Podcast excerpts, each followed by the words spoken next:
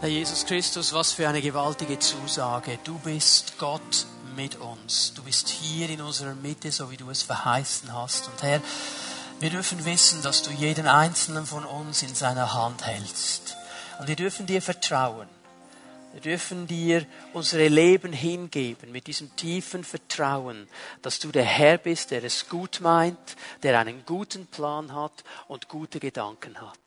Herr, ich danke dir, dass wir miteinander in dein Wort hineinschauen dürfen und bitte dich, Herr, dass du durch dein Wort in unsere Leben hineinsprichst. Herr, dass du uns aufbaust und ermutigst, dass du uns stärkst, neue Hoffnung schenkst. Herr, dass wir gestärkt werden und dass wir mehr und mehr befähigt werden, unerschütterlich zu stehen für dich, für dein Reich, für dein Wort, für deine Werte in dieser Welt. Danke, dass du uns dabei hilfst. In Jesu Namen. Amen. Amen. Nehmt doch bitte eure Plätze ein. Ja, dieses Lied, das wir gesungen haben, das ist so ein starkes Lied, auch genau in diese Richtung der Predigtserie, des Themas der Predigtserie, unerschütterlich zu stehen, auch dann, wenn um uns herum ein Sturm losgeht, auch dann, wenn um uns herum Erschütterungen sind, weil Gott unsere Hilfe ist, weil er uns in der Hand hält, weil er unsere Stärke ist, können wir auch in jeder Herausforderung stehen. Wir haben angefangen hineinzuschauen in das Leben Daniels, dieser große Staatsmann, dieses Vorbild auch eines Mannes Gottes im Alten Testament. Seine Geschichte, so wie sie uns beschrieben ist, beginnt mit 15 Jahren. Er ist ein 15-jähriger junger Mann, der von seiner Heimat rausgerissen wird, aus seiner Familie rausgerissen wird, in eine fremde Kultur hineingesetzt wird, ein Kriegsgefangener ist. Und dann sehen wir in diesem ganzen Buch seine Lebensgeschichte über 70 Jahre. Am Ende des Buches ist er 85. Und über 70 Jahre hinweg steht dieser Mann als ein Zeugnis für seinen Gott. Unerschütterlich wie dieser Leuchtturm hinter mir in der Brandung steht er für dieses Licht Gottes in unsere Leben und unsere Welt hinein. Und wir wollen von ihm lernen. Wir wollen lernen, wie wir unerschütterlich sein können, wie wir lernen können zu stehen, auch dann, wenn um uns herum alles schüttelt und wenn um uns herum die Stürme sind, weil wir gegründet sind in unserem Herrn, in unserer Glaubensbeziehung zu ihm. Ich habe euch gesagt, dass Daniel immer wieder mal getestet worden ist. Es waren Prüfungen seines Glaubens auch. Und nach jeder Prüfung, die er bestanden hat, hat Gott ihn wie auf einen nächsten Level hinaufgenommen. Auch wir erleben solche Prüfungen. Wir erleben ähnliche Prüfungen wie Daniel. Und wir wollen heute eine nächste Prüfung uns anschauen. Wir haben das letzte Mal darüber nachgedacht, wie er umgegangen ist, mit dieser Prüfung sich anzupassen, mit dem Strom mitzuschwimmen, einfach mitzumachen, nichts zu sagen und wie er da einfach nicht mitgemacht hat, wie er diese Prüfung bestanden hat. Und bitte vergesst nicht, Daniel war ja als dieser junge Mann auch in diese Schule hineingenommen. Er wurde drei Jahre lang unterrichtet am Königshof. Er wurde reprogrammiert. Das Ziel dieser ganzen Erziehung war, all das, was ihn ausgemacht hat, all das, was ihn geprägt hat, sein Glaubensfundament, seine ethischen Werte, seine moralischen Werte, das, was ihn in dieser Beziehung zu Gott ausgemacht hat, zu erschüttern und wegzunehmen auszutauschen. Und wenn du in so einer Situation bist, dann kommt es darauf an, wie du auf deinem Fundament stehst. Dann kommt die Frage, wie stark ist mein Glaubensfundament, dass ich stehen kann gegen all diese Dinge. Das ist der Test, die Prüfung, die wir uns heute Morgen anschauen. Sein Glaubensfundament wurde geprüft. Ich war erinnert in der Vorbereitung an bekannte Worte von Jesus. Ich werde sie nicht lesen, ich gebe euch die Stelle. Matthäus 7 ab Vers 24, der Abschluss der Bergpredigt. Da bringt Jesus noch einmal ein Gleichnis und er spricht über einen Menschen, der das Wort Gottes hört, es tut und dann baut. Er sagt, das ist ein weiser Mensch, denn er baut auf ein gutes Fundament. Und er spricht dann von zwei Menschen, beide bauen, beide haben ein Fundament, Beide haben ein Haus und beide erleben einen Sturm. Sowohl der, der gehört hat, und gehandelt hat gemäß dem Wort Gottes, also weise ist in Gottes Augen, er erlebt einen Sturm, wie auch der andere, der einfach gesagt hat, ja, ich baue mir jetzt mal ein cooles Haus hier, ein schöner Platz, sieht gut aus, billig ist es auch noch, hier reiße ich schnell meine Hütte hoch und dann genieße ich das Leben und dann kam der Sturm. Beide haben einen Sturm erlebt. Ich sage das bewusst, weil wir manchmal so den Eindruck haben, ja, wenn wir mit Jesus unterwegs sind, gibt's keine Stürme. Kannst du vergessen. Stürme werden kommen. Die Frage ist die Frage nach dem Fundament. Denn der, der gut gebaut hat, der auf einem Glaubensfundament gestanden ist, auf einem starken Fundament, sein Haus übersteht den Sturm. Die Erschütterung kommt, der Sturm kommt, der Orkan kommt, das Haus bleibt stehen. Beim anderen fällt alles zusammen. Und das ist der ganz große Punkt heute Morgen. Wie sieht mein Glaubensfundament aus, wenn es anfängt zu stürmen? Wenn dieser Orkan losgeht? Wenn diese Erschütterung losgeht? Bin ich ein weiser Mensch, der auf ein gutes Fundament gebaut hat, der dieses Fundament auch beachtet hat? Oder habe ich einfach mal so ein bisschen vor mich hingelebt? Weißt du, das Wichtige an der Sache ist jetzt folgendes. Du kannst das Fundament eben nicht bauen, wenn der Sturm losgeht. Dann ist es zu spät. Aber wenn es anfängt zu stürmen, ist es zu spät. Dann hast du andere Sorgen. Dann kannst du nicht mehr Fundament ausbessern. Dann muss das Fundament bestehen bleiben. Und wir werden sehen, dass wir ähnlich wie Daniel geprüft werden in unserem Glaubensfundament, in unserer Gesellschaft. Weil so viele Werte, so viele Überzeugungen, so viele moralische und ethische Vorgaben der heutigen Gesellschaft, wie sie in den Schulen weitergegeben werden, wie sie an den Arbeitsstellen weitergegeben werden, wie sie in Weiterbildungen weitergegeben werden, wie sie in den Medien weitergegeben werden, sie entsprechen nicht mehr dem christlich jüdischen Glaubensfundament, auf das unser Land einmal gebaut worden ist. Und da sind wir alle herausgefordert. Wie gehen wir damit um? Und jeder von uns hat nur zwei Optionen. Es gibt nur zwei Optionen in dieser Sache. Wir haben ja gerne Multiple Choice, am liebsten sieben Auswahlmöglichkeiten. Es gibt im Bereich vom Glaubensfundament gibt's nur zwei Optionen und ich werde mich immer für eine entscheiden. Entweder ich entscheide mich wie Daniel und sage, ich bleibe auf meinem Glaubensfundament stehen. Egal wie es stürmt, egal wie ich kritisiert werde, egal wie ich in Frage gestellt werde, egal welche Zweifel gestreut werden, ich glaube, dass mein Jesus lebt und er ist mein Erlöser und an ihm werde ich festhalten und da kommt mir gar nichts dran. Fertig. Die zweite Option ist zu sagen, ja, okay, macht Sinn, was ich hier höre, könnte ja sein. Ähm, es wäre vielleicht einfacher, wenn ich jetzt gar nichts sage. Ich mache da einfach ein bisschen mit und ich vernachlässige mein Glaubensfundament. Diese Entscheidung die steht immer wieder vor uns. Und Daniel musste sie treffen. Ich möchte euch dann ein bisschen später eine Checkliste geben. Wir werden unser Glaubensfundament heute Morgen ein bisschen checken miteinander. Und es ist immer gut, mal wieder zu checken. Weißt du, manchmal hat man so das Gefühl, ja, habe ich doch schon gehört, brauche ich doch nicht, für was jetzt noch eine Checkliste, ich weiß ja, um was es geht. Macht ja jeder Pilot so, oder? Steigt einfach ins Cockpit und sagt, Checkliste, für was habe ich doch gestern gemacht? Muss ich doch heute nicht noch einmal machen, oder? Also bitteschön, Checkliste. Wir alle wissen, dass er das jeden Tag macht und wenn du hinten sitzt, bist du absolut froh, wenn er es jedes Mal macht, oder? Also wenn du nicht drin sitzt, ist ja egal, aber verstehen wir? Und Manchmal nehmen wir das so salopp, auch mit unserem Glauben. Ja, habe ich schon gehört. Es tut immer wieder gut, mal diese Checkliste durchzugehen, so innerlich mal den Spiegel ranzunehmen, sagen, okay, wie sieht es aus so? Mein Fundament, besteht es noch? Sind die Steine noch gut gesetzt? Wird uns allen gut tun. Wir lesen mal ein bisschen an miteinander Daniel 1. Einfach, dass wir das Bild noch einmal haben, in was für einer Situation er ist. Ich lese Vers 4, den letzten Teil, Daniel 1, Vers 4. Und er, das ist der Aufseher, unter dessen Obhut jetzt Daniel und seine Freunde gekommen sind, er sollte sie unterrichten in den Schriften und der Sprache der Kastäer. Und das war das Unterrichtsprogramm für drei Jahre. Sie sollten in all diesen Schriften und in dieser Sprache der Babylonier, der Kaster unterrichtet werden. Alle moralischen, ethischen, religiösen Hintergründe sollten da mitgegeben werden. Das war für drei Jahre lang das, was Daniel tagtäglich hörte.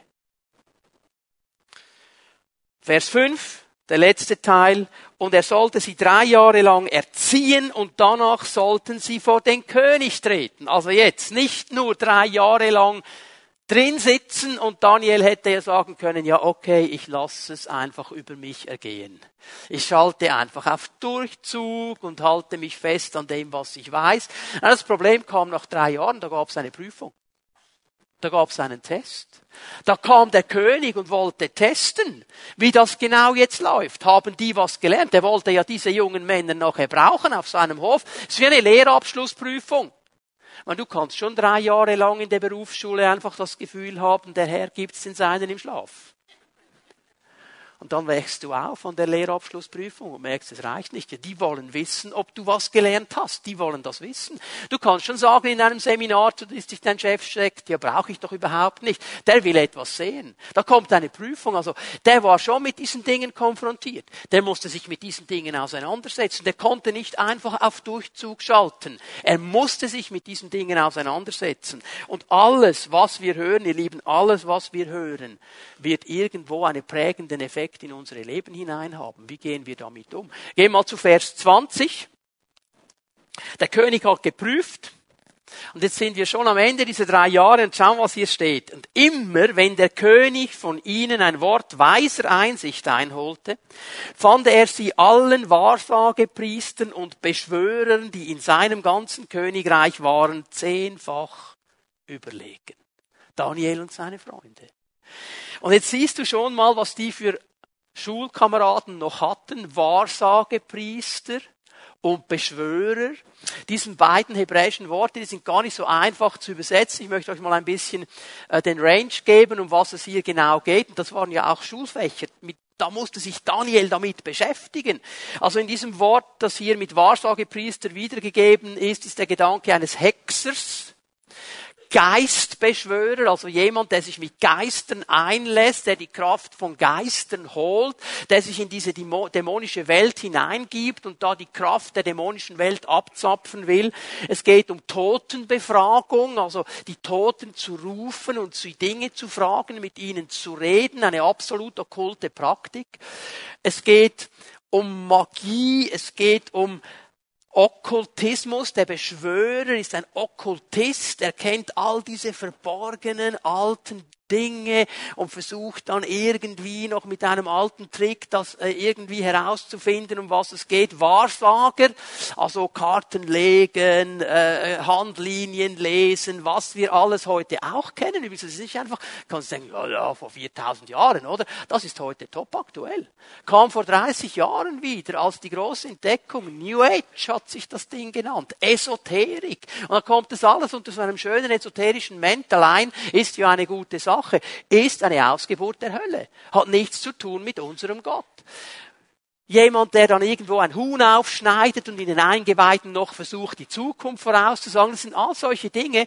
Fluch belegen, also jemanden mit einem Fluch belegen, dass es ihm schlecht geht, das war alles hier drin.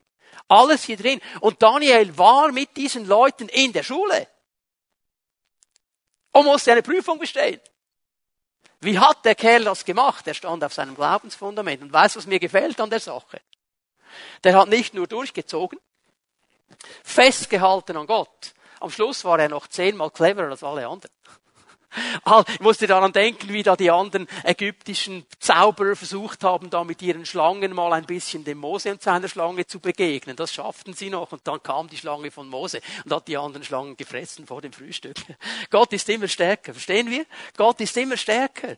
Wenn die anderen versuchen, mit dämonischer Kraft etwas zu tun, Gott ist zehnmal und mehr stärker und hat Daniel gesegnet. Und das ist meine tiefste Überzeugung. Ich glaube, wir sind herausgefordert in unserem Glaubensfundament Stehen wir unerschütterlich. Und wenn wir unerschütterlich stehen, ich glaube, Gott will uns zehnmal cleverer machen als alle anderen, weil er mit uns dabei ist und weil er in unserem Leben drin ist. Und jetzt vergessen wir eines, ich gebe ein bisschen, noch ein bisschen Einblick in dieses Schulsystem. Ich möchte, dass wir das verstehen. Die Erziehung, das Schulsystem der Babylonier, der Stundenplan, den Daniel hier durchgehen musste, der war geprägt vom Glauben der Babylonier Die babylonische Kultur war eine polytheistische Kultur. Da gab es ganz viele verschiedene Götter.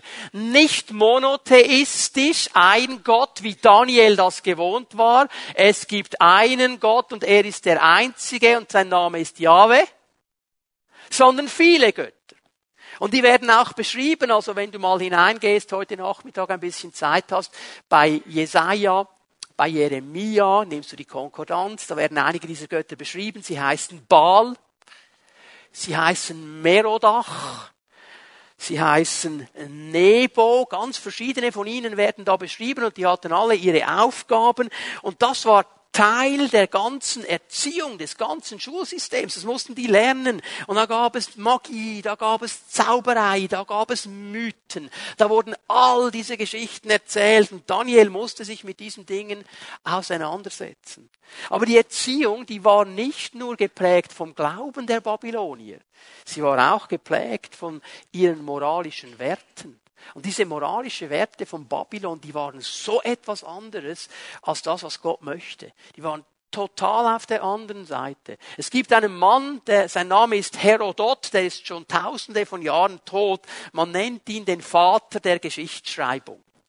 Herodot war ein Philosoph und er war der Erste, der so diese Reiseführer geschrieben hat. Kennt ihr Reiseführer? Nicht? Wenn man irgendwo hingeht, Reiseführer kaufen, stehen alle Tipps drin. Und er hat in der Antike hat er Reiseführer geschrieben, um den Leuten zu erklären, was da in den verschiedenen Nationen so abgeht. Und unter anderem hat er einen Reiseführer über Babylon geschrieben. Er hat die babylonische Kultur beschrieben, was da abging. Die Kultur, in die Daniel hineinkam. Er hat den moralischen Aspekt beschrieben. Nur eine Sache mal daraus. Es war in Babylon Pflicht. Pflicht. Okay? Pflicht heißt, du musst. Dass jede erwachsene Frau, jede, jede Frau, einmal in ihrem Leben sich im Venustempel prostituieren musste. Jede musste. Und sie musste da Geschlechtsverkehr haben mit einem fremden Mann.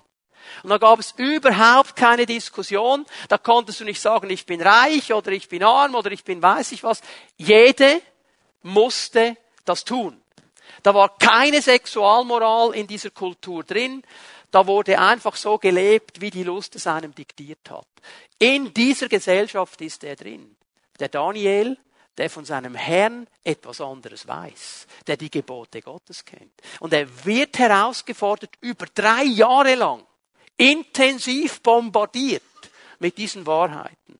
Und er bleibt in diesem Glaubensfundament stehen. Und das tönt jetzt ja extrem böse. Ich möchte einfach nur sagen, die Babylonier, die haben auch gute Dinge entdeckt. Ist ja auch bei unserer Gesellschaft so. Nicht alles ist einfach nur schlecht und böse und bäh. Man muss gut prüfen. Ähm, die Babylonier, die waren sehr stark im Bereich der Astronomie. Astronomie. Habt ihr gewusst, dass die Babylonier den Jupiter entdeckt haben? Das haben die entdeckt damals schon, vor tausenden von Jahren. Sie haben ganz stark den ganzen Bereich der Sternbilder entdeckt, von wo wir heute unsere Horoskope ableiten. Das haben die entdeckt. Und jeder, der eine Uhr hat und ab und zu drauf schaut, sollte immer an die Babylonier denken. Denn dass wir unsere Stunde in 60 Einheiten nach einer Minute einteilen, haben die Babylonier erfunden. Das kam von ihnen. Also nicht alles war einfach nur schlecht. Gewisse Dinge haben überdauert bis heute. Nur das Problem ist jetzt folgendes. Das Motiv hinter diesen Entdeckungen war nicht Wissenschaft. Astronomie ist Wissenschaft. Da gibt es nichts dazu zu sagen. Das ist die Wissenschaft über die Sterne und die Planeten. Überhaupt kein Problem. Aber ihr Antrieb, ihr Motiv war Religion, also Astrologie. Sie haben dann versucht, aus diesem Wissen heraus Dinge zu lesen, die ihnen helfen, ihre Leben besser zu leben. Wir nennen das heute Horoskope. Haben Sie schon gebildet? Es gibt ja Leute, jeden Tag schnell das Horoskop lesen und je nachdem richten sie dann den Tag ein. So ein Hobbys. Liest du gescheiter die Bibel? Da gibt es Horoskope für das ganze Jahr. Du bist unter diesem Stern geboren, zu dieser Zeit und so weiter. Und dann sagt dir einer, was im ganzen Jahr geschieht. So ein Quatsch. Kannst das Geld wirklich besser einsetzen, indem du zwei, drei Bibelübersetzungen kaufst und sie gut miteinander studierst. Das ist viel, viel besser investiert. Das war ihr Ding, oder? Und die Sterne haben gesprochen. Die haben den Eindruck gehabt, die Sterne oder die, die, die, die Götter, die wohnen in den Sternen. Also einer wohnt beim Jupiter, einer wohnt da bei diesem Stern, bei Andromeda und wie sie alle heißen. Und die wohnen da und dann reden die zu uns, also je nach Farbe. So wie der Planet so aussieht, so ist der Gott jetzt im Moment drauf und jetzt müssen wir Opfer geben oder eben nicht und so weiter. Ein Riesensystem aufgebaut. Vieles lief durch Träume. Seht ihr im Daniel-Buch, wie viel der König geträumt hat und Daniel gibt ihm dann die Auslegung. Gott hat das positiv umgenützt. Das war für sie eine normale Sache. Und da drin ist jetzt dieser liebe Daniel. Die mussten das durchlaufen. Dieses Schulsystem. Diese Schulfächer. Und da konnte dann nicht Daniels Vater per Heilpost aus Jerusalem noch schreiben, also ich lege hier Rekurs ein an die Schulleitung Babylons, mein Sohn wird diesen Unterricht nicht machen. Vergiss es. Der war gezwungen.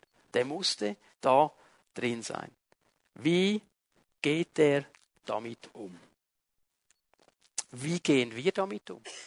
Weil vieles dieser Dinge ist in unserer Gesellschaft absolut normal geworden. Absolut normal. Unser Schulsystem heute hat mit wenig eine Mühe, außer mit dem Glauben. Aber alle anderen Dinge sind kein großes Problem. Ethisch, moralisch nicht mehr da, wo Gott uns haben möchte.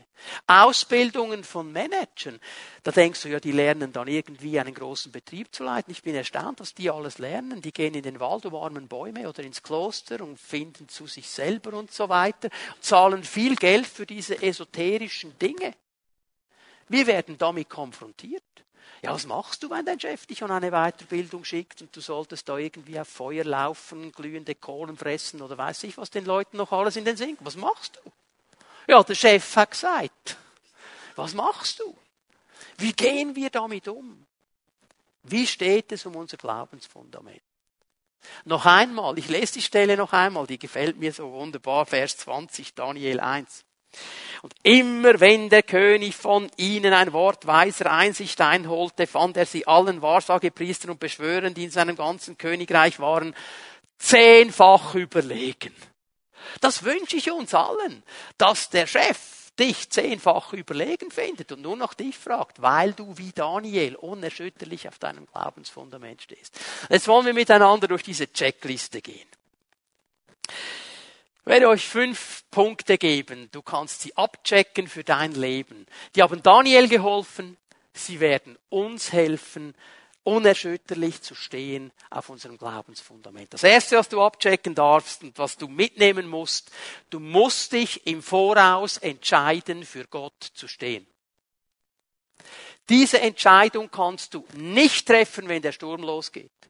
Diese Entscheidung musst du im Voraus treffen. Das ist eine Entscheidung, die du nicht dann triffst, wenn die Schwierigkeit da ist.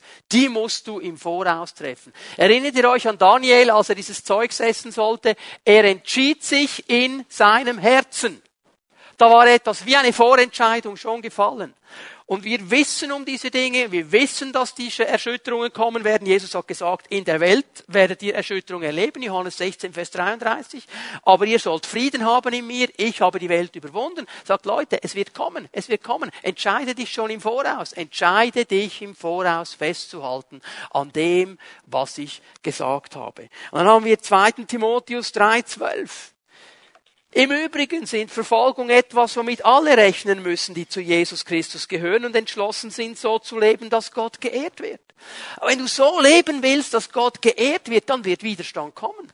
Dann wird Erschütterung kommen. Dann wird Verfolgung kommen. Dann werden Leute Anstoß nehmen an dir. Aber dann in diesem Moment, wo das losgeht, kannst du nicht mehr Entscheidungen treffen. Dann musst du stehen da musst du stehen.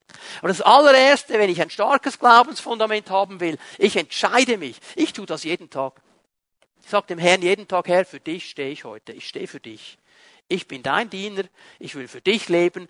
Alles, was ich habe, alles, was mich ausmacht, alles, was ich bin, es gehört dir und es soll dir dienen und ich will dich ehren. Ich mache das jeden Tag. Und dann bin ich bereit, wenn die Erschütterung kommt. Triff im Voraus eine klare Entscheidung. Gott ich werde mit dir stehen. Ich gebe euch eine interessante Stelle aus den Sprüchen, Sprüche 1, Vers 7, sehr bekannt. Ehrfurcht vor dem Herrn ist der Anfang jeder Erkenntnis. Nur törichte Menschen verachten Weisheit und Erziehung. Alles beginnt bei dieser Ehrfurcht vor dem Herrn. Alles beginnt da wo ich Gott in meinem Leben den Platz gebe, der ihm gehört. Ihm allein gehört. Ehrfurcht vor dem Herrn ist nicht etwas, was sich in meinen Worten zeigt, sondern in meinem Leben. Ich kann lange sagen, Herr, ich habe Ehrfurcht vor dir, aber ich lebe ein völlig anderes Leben. Ehrfurcht vor dem Herrn wird sich zeigen in meinem Leben, dass ich ihm wirklich in allem den ersten Platz gebe, dass ich mich danach ausrichte, so zu leben, wie er es wollte, dass ich die Herausforderung wahrnehme, sein Wort hochzuhalten, nach seinen Werten zu leben, dass ich ihn ehre, mit dieser Ehrfurcht in meinem Herzen. Und hier sagt die Bibel, hier sagt die Bibel, ist der Anfang der Erkenntnis. Wenn ich das tue, dann wird der Herr mir immer Erkenntnis geben. Er wird mir Dinge zeigen. Und dann habe ich Weisheit und Erziehung von ihm. Und das wird mich auf einen guten Weg bringen. Schau mal, weil ich diese Ehrfurcht vor Gott habe, weil ich sie habe, entscheide ich mich immer in jeder Situation für ihn zu stehen. Ich achte, dass mein Körper, meine Gefühle, mein Intellekt, und mein Herz mit ihm steht und für ihn steht und ihm gehört. Checkliste 2. Hör nie auf zu lernen. Hör nie auf zu lernen. Schau mal, egal wie alt ich bin, egal wie viel Ausbildungen ich gemacht habe, egal wie viel Auszeichnungen in meinem Büro hängen, ich höre nie auf zu lernen. Ich bleibe ein Lernender. Übrigens, das Wort Jünger im Griechischen wörtlich übersetzt heißt Lernender. Also wenn du sagst, ich bin ein Jünger Jesu, dann kannst du gar nicht anders, als immer etwas zu lernen, als immer offen zu sein, um zu lernen. Sprüche 18, Vers 15. Das Herz eines Verständigen erwirbt Erkenntnis. Die Weisen lauschen mit offenem Ohr um etwas dazu zu lernen. Die Weisen lauschen mit offenem Ohr, um etwas dazu zu lernen. Wenn du nicht bereit bist zuzuhören, wirst du nichts lernen. Wenn du nicht bereit bist, deine Ohren zu öffnen, wirst du nichts lernen können. Und ich bin erstaunt manchmal in christlichen Seminaren, wo Leute Geld zahlen, um an diesem Seminar teilzunehmen, wie es heute absolut normal ist, in der ersten Reihe zu sitzen, auf dem Tisch das Handy zu haben, der Referent steht einen Meter weit entfernt und er fängt an, WhatsApp zu schreiben. Und er fängt an, noch schnell die neuesten Nachrichten zu hören. Und kein Problem. Ich denke mir dann manchmal, okay, ist dein Geld.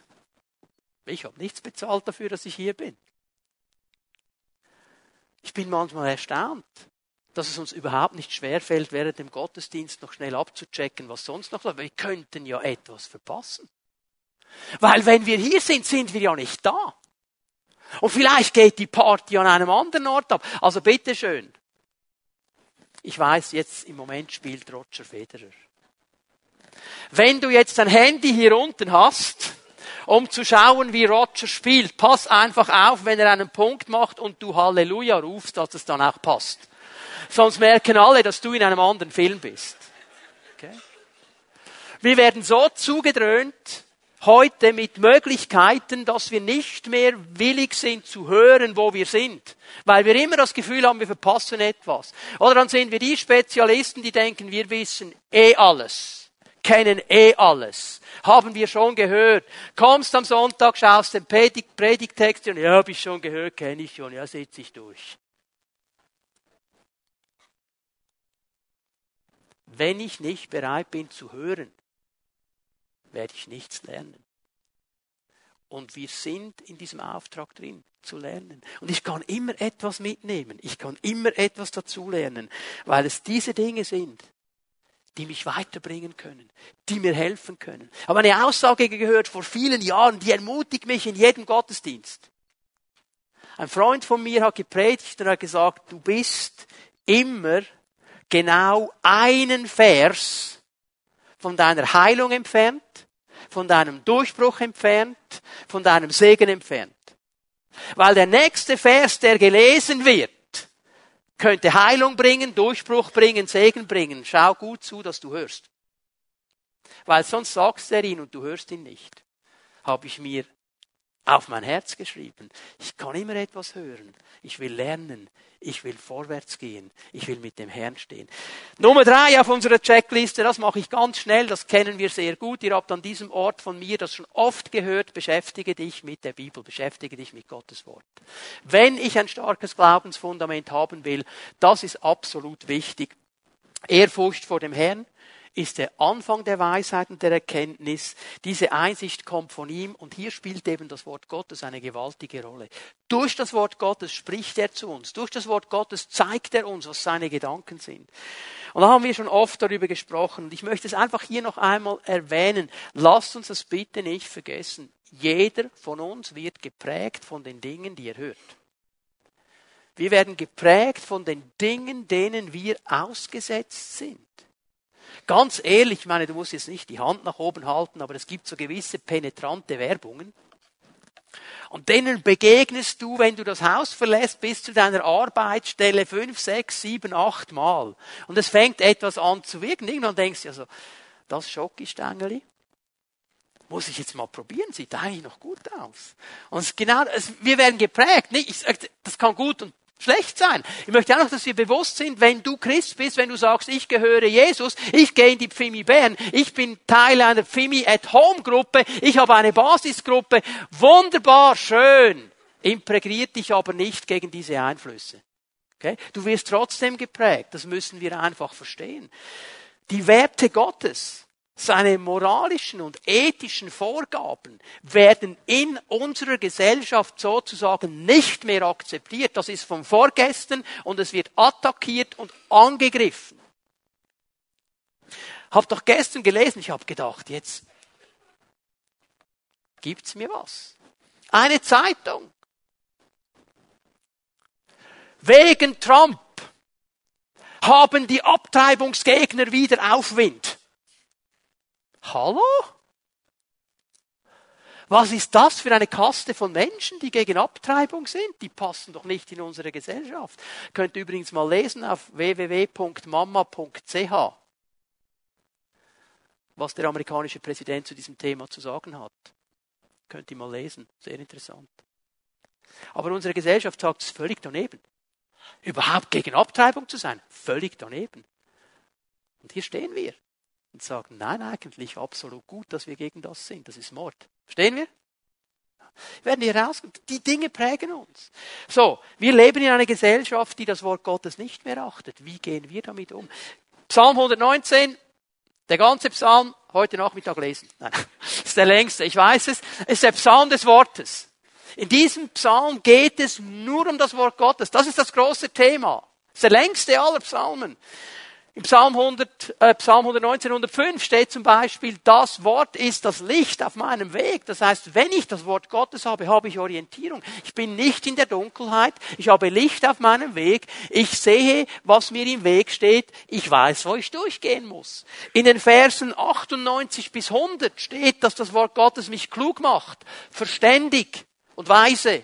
Das brauche ich weiß nicht, ob du das nicht brauchst. Ich brauche es. Und darum brauche ich das Wort Gottes. Darum lese ich das Wort Gottes. Also ich denke an Josua, du kannst mal aufschlagen, Josua 1, Vers 8. Ganz am Schluss des Verses sagt ja der Herr zu ihm, so wirst du zum Ziel gelangen auf deinem Weg und so wirst du Erfolg haben.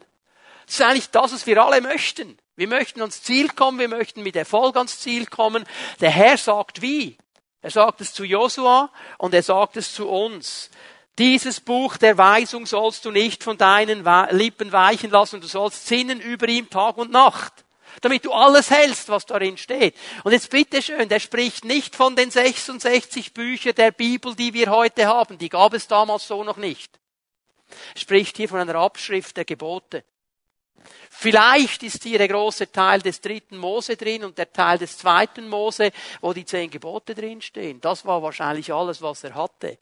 Und er sagt, lies das Tag und Nacht, sinn darüber nach. Schon da ist genug Sprengkraft drin, um dich zum Ziel zu bringen und dir Erfolg zu geben. Wir brauchen das Wort Gottes. So, jetzt kommt das Eingemachte. Checkliste Punkt Nummer vier. Wie kann ich mein Glaubensfundament stärken? Achte auf deine Beziehungen. Achte auf deine Beziehungen. Einer der Gründe, wieso Daniel unerschütterlich stand, ist, dass er eine Beziehung hatte zu seinen drei Freunden. Die vier waren zusammen. Genauso wie wir es ja leben in unseren Pfimi at Home Gruppen, wenn wir uns in den Häusern treffen, dann werden wir die große Gruppe unterteilen in, wir nennen das die Basisgruppe, wo drei, vier Männer miteinander, drei, vier Frauen miteinander Leben teilen. Daniel hatte eine Basisgruppe. Er war in einer Basisgruppe mit seinen drei Freunden und die haben miteinander ausgetauscht, die haben sich gegenseitig ermutigt, die haben sich gegenseitig aufgebaut. Ich möchte dich heute Morgen ermutigen, ich möchte dich ermutigen, baue starke Beziehungen. Baue Freundschaften und baue sie mit Menschen des Glaubens. Baue sie mit Menschen des Glaubens. Natürlich sollen wir Beziehung haben mit allen Menschen, auch mit denen, die noch nicht an Gott glauben. Aber weißt du, was meine tiefste Überzeugung ist? Ich brauche primär Freundschaft mit Menschen, die meinen Glauben teilen. Nicht mein Hobby, nicht meine Interessen, was nützt's mir, wenn ich mit jemandem über Autos sprechen kann oder Modelleisenbahnen oder die neuesten Kochrezepte? Das nützt mir noch nicht viel. Da reden wir über Hobbys und äh, irgendwelche Dinge, die mich interessieren. Ich brauche Freunde, mit denen ich über meinen Glauben reden kann, mit denen ich austauschen kann über das, was mich wirklich bewegt. Und was mich wirklich bewegt, das sind nicht Kochrezepte und Modelleisenbahnen, sondern mein Gott, der bewegt mich. Was er möchte, was er sagt, was sein Anliegen ist, das bewegt mich. Hast du auch schon heraus herausgefunden, dass es einfacher ist, jemanden herunterzuziehen, als jemanden nach oben zu ziehen. Kannst du mal probieren heute Nachmittag. Es ist viel schwerer, jemanden raufzuziehen. Runterzuziehen ist einfach. Hör mal, ich brauche keine Freunde, die mich runterziehen. Ich brauche keine Freunde, die mich in Frage stellen. Ich brauche Freunde, die mich nach oben ziehen. Ich brauche Freunde, die mich hinweisen auf das, was wichtig ist, auf meinen Herrn. Ich brauche diese Menschen an meiner Seite. Dann, wenn ich eine Krise habe, wenn ich nicht verstehe, was im Moment abgeht in meinem Leben und ich Gott nicht heraus, manchmal gibt es Situationen, da weiß ich nicht, was machst du Herr? Ich check es jetzt nicht. Warum muss das jetzt so sein? Und wenn ich dann noch Leute und sage, ja, jetzt hast du es mit dem frommen Zeug, oder? Wir haben es ja schon immer gesagt und so weiter weiter. Dann brauche ich jemand, der sagt, weißt du was? Ich bete mit dir. Gott meint es immer gut. Wir bleiben dran. Wir gehen miteinander durch. Ich glaube, dass dieser Herr einen guten Plan hat mit deinem Leben. Solche Freunde brauche ich. Solche Freunde brauche ich. Die brauche ich primär. Und das muss ich aufbauen. Das fällt mir nicht einfach in den Schoß. Ich möchte dir eine Frage stellen. Was für eine Frau, was für ein Mann möchtest du sein in zehn Jahren? Zehn Jahre von jetzt. Einige sagen, ja, da bin ich schon beim Herrn. Schön. Was möchtest du für eine Frau, für einen Mann sein in zehn Jahren, wenn du noch auf dieser Erde bist? Was möchtest du erreichen? Wo möchtest du stehen? Was möchtest du in deinem Leben haben? Es gibt zwei Faktoren, die ganz wichtig sind, eigentlich zwei Fragen, die ich dir stellen kann, die werden über diese Sache bestimmen. Die erste Frage ist, wer sind deine Freunde? Wer sind deine Freunde? 1. Korinther 15, 33. Hier zitiert Paulus einen griechischen Philosophen. Schlechter Umgang verdirbt auch den besten Charakter. Schlechter Umgang verdirbt auch den besten Charakter. Hör mal, du kannst dir die besten, schönsten, erstens Ziele für dein Leben setzen. Wenn du dich umgibst mit schlechtem Umgang, wird es deinen Charakter negativ beeinflussen. Es wird ihn negativ beeinflussen. Das ist so. Es ist so, dass der faule Apfel den Gesunden ansteckt und nicht der Gesunde macht den Faulen wieder gesund. Das ist leider so. Sprüche 14, Vers 7. Geh einem dummen Kerl aus dem Weg denn du wirst aus seinem Mund nichts Vernünftiges erfahren. Ziemlich klar, da die neue Genfer Übersetzung hat angefangen, die Sprüche zu übersetzen, und das kommt jetzt ziemlich klar hier. Geh einem dummen Kerl aus dem Weg. Hier das hebräische Wort, der Tor. Ein Tor ist jemand, der Gott nicht ernst nimmt. Also er sagt nicht, es gibt keinen Gott, okay? Er sagt, ja, kann schon sein, dass es einen Gott gibt. Vielleicht, wahrscheinlich gibt es sogar einen. Aber, aber, für mein Leben ist der nicht wichtig. In meinem Leben spielt er keine Rolle. Ich lebe so, wie ich will. Gott ist mir eigentlich egal. Ich lebe einfach so, wie ich will. Ich nehme Verantwortung für mein Leben. Und wenn es dann Gott gibt und ich einmal sterbe, dann werde ich genug früh sehen, ob es einen gibt oder nicht. Das ist so ein Mensch. Wir haben ganz viele davon in unserer Gesellschaft. Und jetzt sagt die Bibel hier so etwas ganz Interessantes. Geh ihm aus dem Weg. Aus seinem Mund wird nichts Vernünftiges kommen. Aus seinem Mund kommt nichts Vernünftiges. Was meint die Bibel hier? Wir müssen verstehen, was der Sprücheschreiber hier ansprechen will. So ein Mensch kann dir etwas absolut Vernünftiges, Logisches, rationell Nachvollziehbares sagen. Sagen ja, die Bibel stimmt nicht. Aber wenn du es aus den Augen Gottes anschaust, ist es vielleicht etwas ganz anderes. Stehen wir? Es ist ja absolut vernünftig, intellektuell, rational nachziehbar, dass Jesus irgendwo in den Dreck spuckt, eine Pappe macht, dem Blinden auf die Augen schmiert und sagt, geh zum Teich, wasch dich, dann bist du geheilt. Medizinisch klar, oder? Aber es war ein Reden Gottes. Verstehen wir? Und das brauche ich für mein Leben. Ich brauche Brüder und Schwestern, Freunde, die mit mir stehen und mir helfen zu erkennen, was Gott möchte. Zweite Frage, die ich dir stelle, wenn du sagst, in zehn Jahren, das ist mein Ziel. Mit was beschäftigst du dich? Mit was beschäftigst du dich? Die Bücher, die ich lese, die Medien, die ich konsumiere, die prägen mich. Sie prägen mich. Sie prägen mich. Schau mal, wenn ihr eine Frau ist, die für ihr Leben gern diese romantischen Romane liest, so fangen wir mal an bei Jane Austen, da gibt es noch ein paar modernere.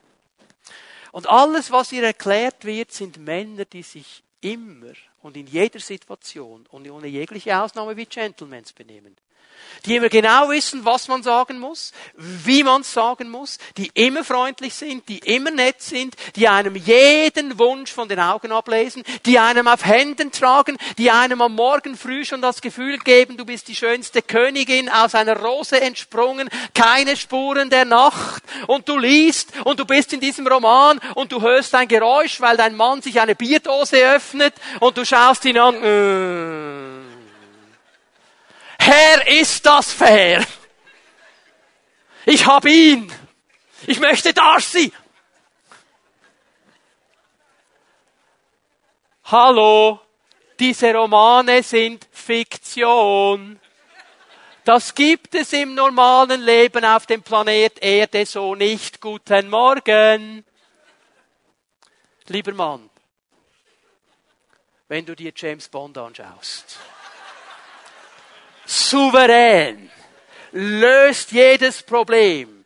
Der kann aussehen wie ein Ferkel und alle Frauen wollen nur ihn. Und sie schauen ihn an.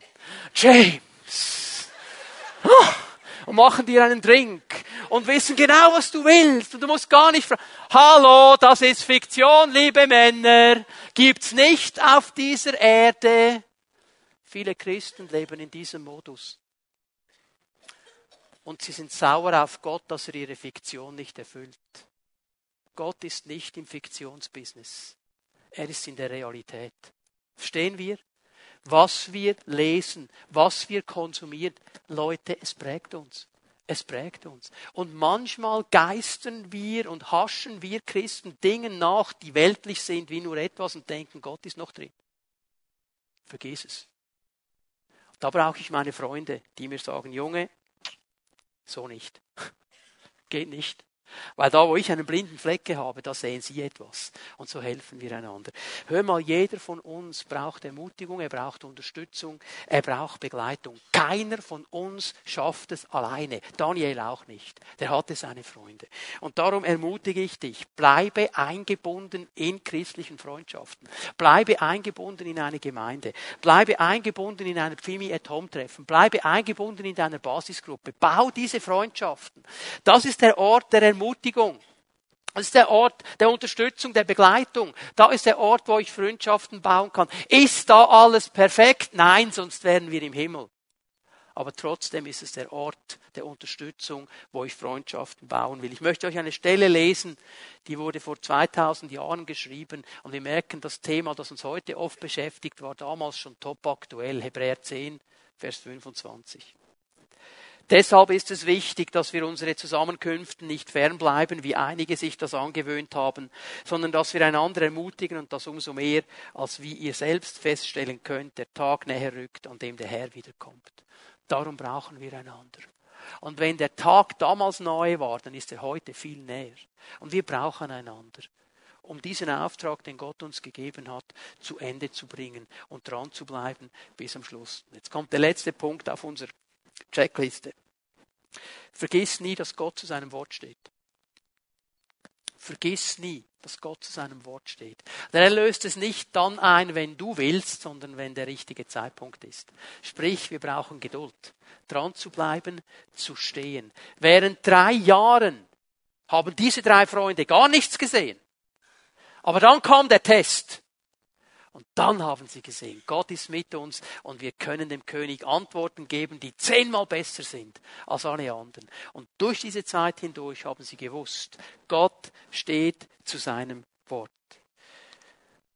Weißt du, dass dein Leben in Gottes Hand ist, wenn du an einem Punkt in deinem Leben Jesus eingeladen hast, dein Herr zu sein.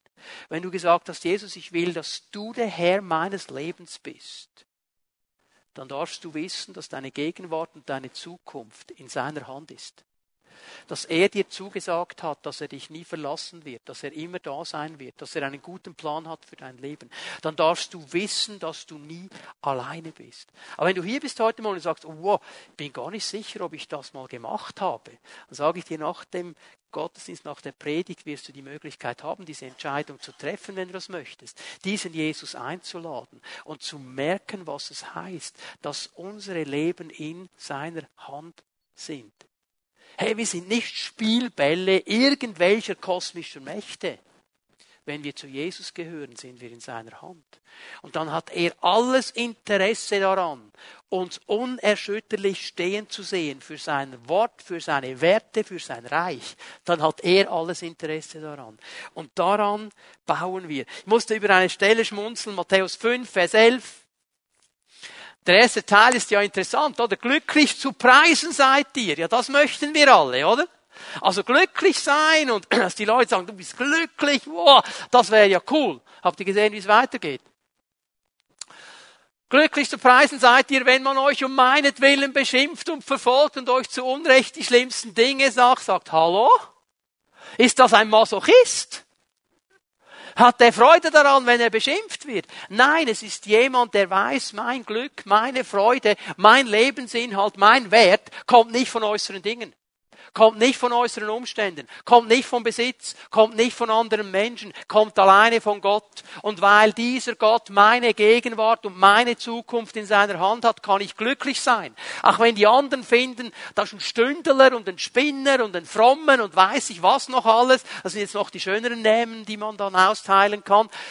Egal, ich bin in der Hand Gottes und ich weiß, wem ich gehöre. Und auch die Zukunft. Schau mal den nächsten Vers. Freut euch und jubelt, denn im Himmel wartet eine große Belohnung. Auch die Zukunft ist schon gesetzt. Ich werde mal mit ihm zusammen sein und wird eine große Belohnung kommen. Genial. Glück, Anerkennung, Wert ist nicht abhängig von äußeren Dingen. Ist abhängig von meinem Gott. Wenn mein Glaubensfundament steht und ich mit ihm in einer Beziehung lebe, dann wird er dafür sorgen, dass mein Leben ausgefüllt ist. Und dieser Gedanke, ihr Lieben, hat mich beschäftigt. Was macht mich wertvoll? Was macht mich glücklich? Was macht mich besonders? Was ist es? Wenn du dir diese Frage stellst, was macht mich glücklich? Was macht mich besonders? Was macht mich wertvoll? Was wäre deine Antwort?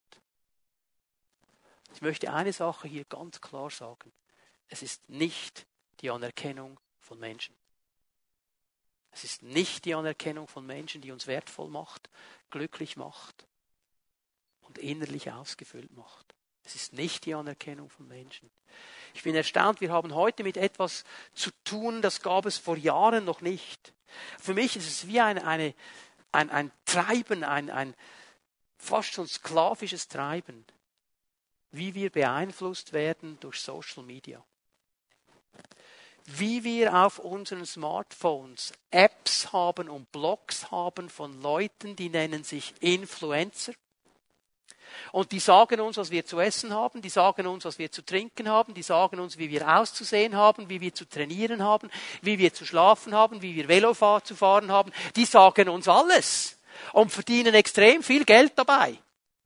Und wir nennen sie Influencer. Weißt du, was Influencer übersetzt heißt? Beeinflusser. Er will dich beeinflussen. Sie will dich beeinflussen. Aber nicht in eine gute Richtung unbedingt. Wenn du das Gefühl hast, wenn ich nicht so aussehe, wird mich niemand anschauen und ich bin nicht wertvoll, dann hast du Gott noch nicht gehört. Dann bist du einem Influencer. Übrigens hast du die Person schon mal live gesehen.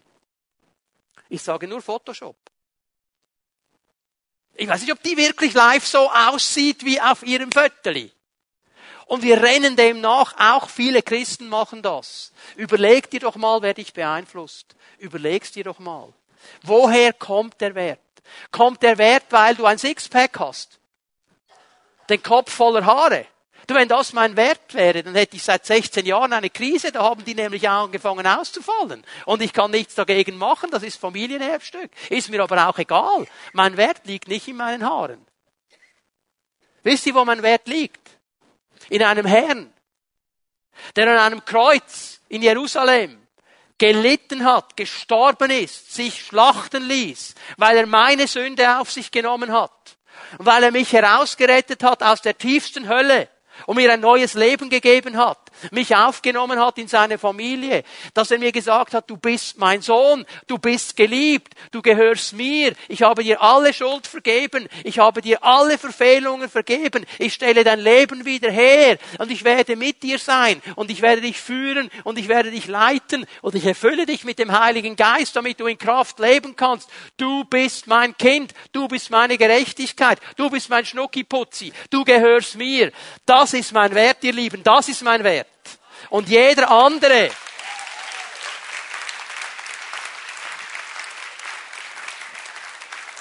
Jeder andere wird vergehen. Denn schau mal, die Leute, die dich heute anerkennen, die kennen dich morgen nicht mehr.